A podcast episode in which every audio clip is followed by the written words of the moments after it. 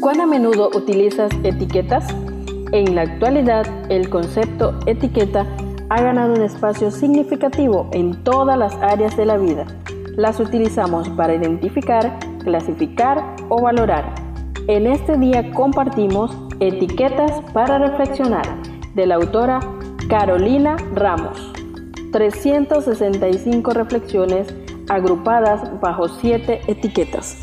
Querido joven, descubramos la etiqueta para hoy. Dios pregunta es la clasificación para hoy 13 de diciembre. San Juan 18:23 nos dice, Jesús le respondió, si he hablado mal, testifica en qué está el mal. Y si bien, ¿por qué me golpeas? San Juan capítulo 18, verso 23. Querido joven, la reflexión que compartimos en este día lleva por título ¿Por qué me golpeas?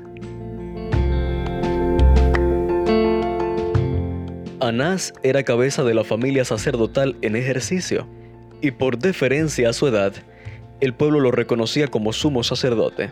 Se buscaban y seguían sus consejos como la voz de Dios. A él debía ser presentado primero Jesús como cautivo del poder sacerdotal. Él debía estar presente al ser examinado el preso por temor a que Caifás, hombre de menos experiencia, no lograse el objeto que buscaban.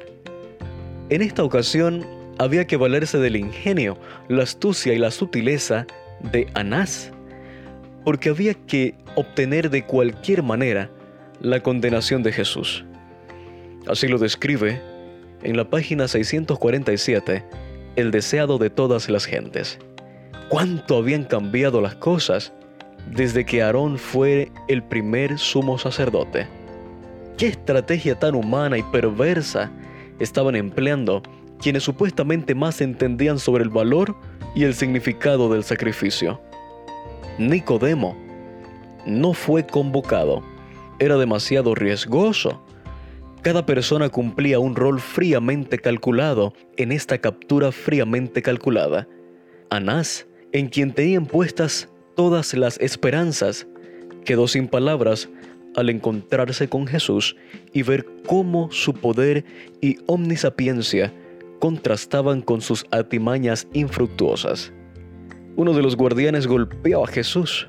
Jesús no hizo esta pregunta con sorna o maldad, ni con el propósito de humillar o seguir provocando a, a su agresor. Muchos podemos aprender de este breve instante en la vida del maestro. Podía demostrar su poder y aniquilar a todos en ese momento, pero no había venido a eso. Lo tenía muy claro, tan claro, que en medio de su aceptación de la situación, siguió enseñando con gestos y palabras.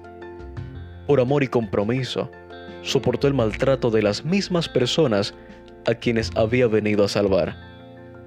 Apreciado joven, es posible que hoy estés en manos de personas que se creen superiores, que no te tratan con el respeto que un hijo del rey del universo se merece. Nuestro deber no necesariamente consiste en humillarnos hasta lo sumo y recibir todos los golpes y maltratos. Podemos, usando el mismo tono y objetivo de Jesús, hacernos valer, no solo para defendernos, sino para hacer un quiebre en la situación que recuerde a ambas partes que algo está fuera de lugar. Puede ser con actitud redentora, sin por eso dejar de exponer la injusticia. Pídele sabiduría y tacto a Dios hoy, salvación para ambas partes, con lo que eso implique. Que Dios te bendiga. Gracias por acompañarnos en la lectura de hoy. Esperamos que esta etiqueta te motive a caminar cada día con Dios. Te esperamos en nuestro próximo programa.